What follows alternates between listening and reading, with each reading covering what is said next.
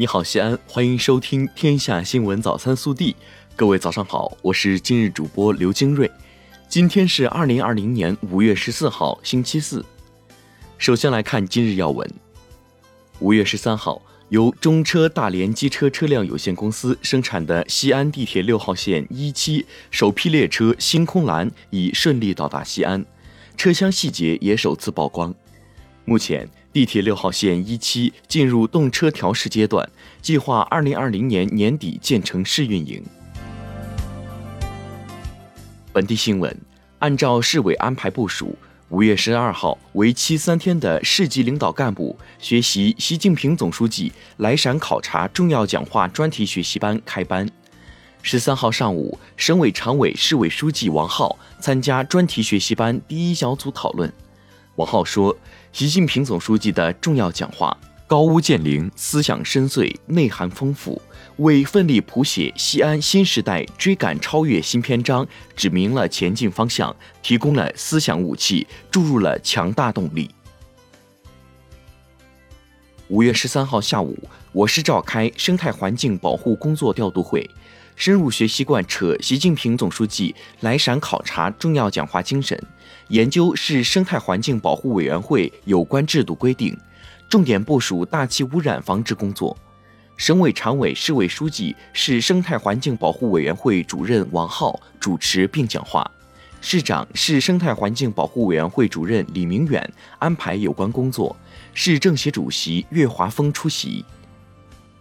五月十三号。记者从市农村人居环境整治工作领导小组办公室了解到，目前我市农村人居环境整治工作已取得阶段性成效，全市三百七十三个村通过美丽宜居村庄验收。五月十三号，记者从市发改委复工复产工作组召开的阶段性工作总结会上了解到，我市企业有序快速复工复产，已达到去年同期水平，基本恢复常态。为进一步整治食品安全领域漠视侵害群众利益问题，做好常态化疫情防控形势下食品安全工作。保障全省人民群众饮食安全，省食安全委决定自四月下旬至十一月二十号，在全省集中开展卫生环境质量标准、服务水平三大提升行动。两名外地游客在秦岭旅游时因迷路走失，被困在秦岭深山处长达四十小时，在当地消防救援人员及群众的共同努力下。经过十七个小时艰苦搜寻，最终将两人成功救出。国内新闻：中国疾控中心流行病学首席专家吴尊友十三号在国务院联防联控机制新闻发布会上说，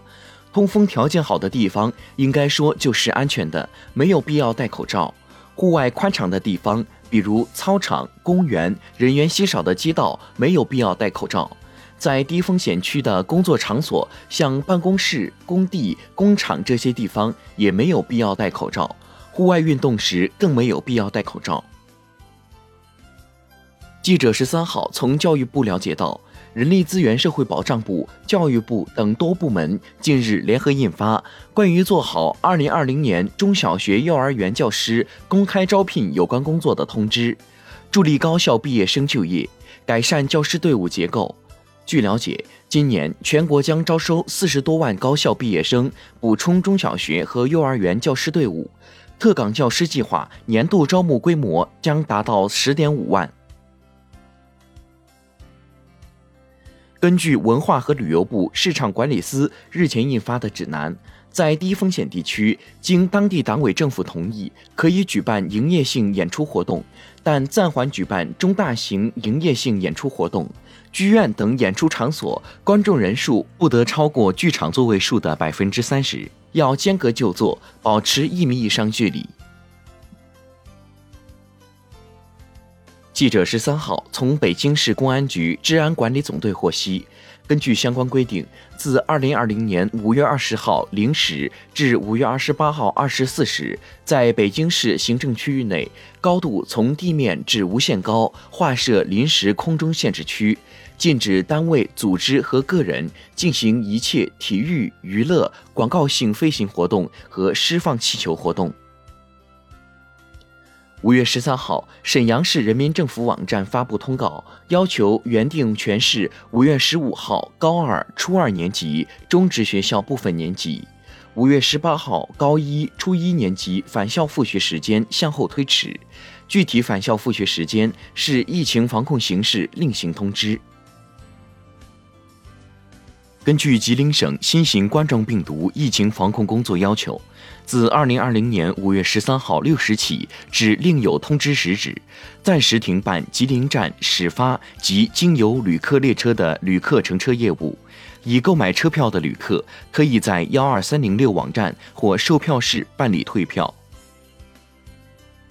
甘肃省纪委监委十三号发布消息。政协兰州市委员会党组副书记、副主席严志坚涉嫌严重违纪违法，目前正接受甘肃省纪委监委纪律审查和监察调查。